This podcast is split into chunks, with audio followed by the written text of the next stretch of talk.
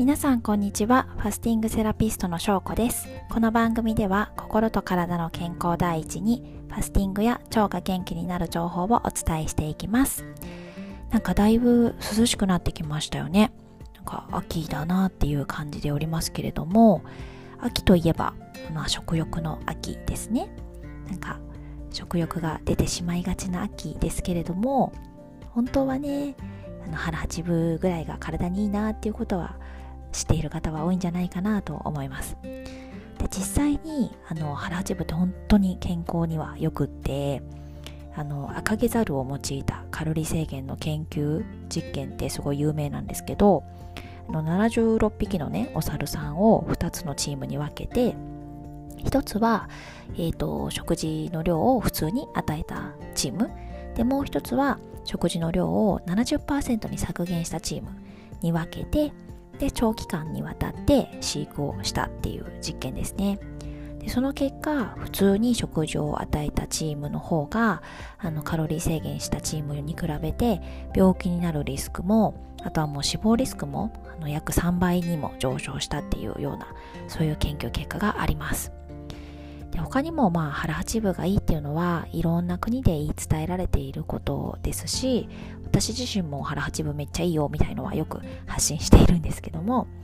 なのでね腹八分については、えっと、これまでなんか聞かれたことのある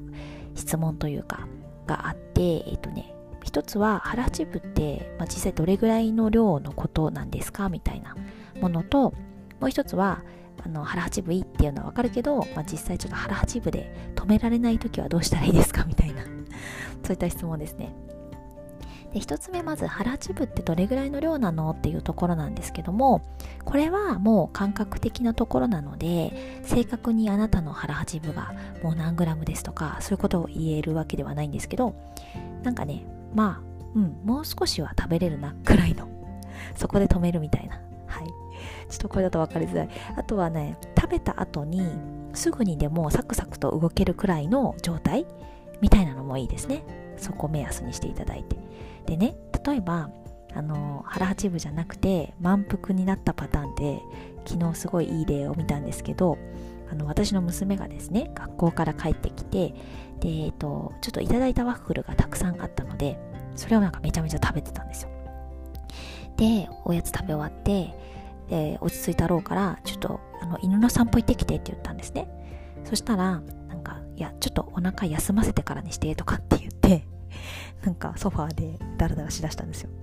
であれが満腹の状態ですね。もうほんとねおやつで満腹になってんじゃないよって話なんですけど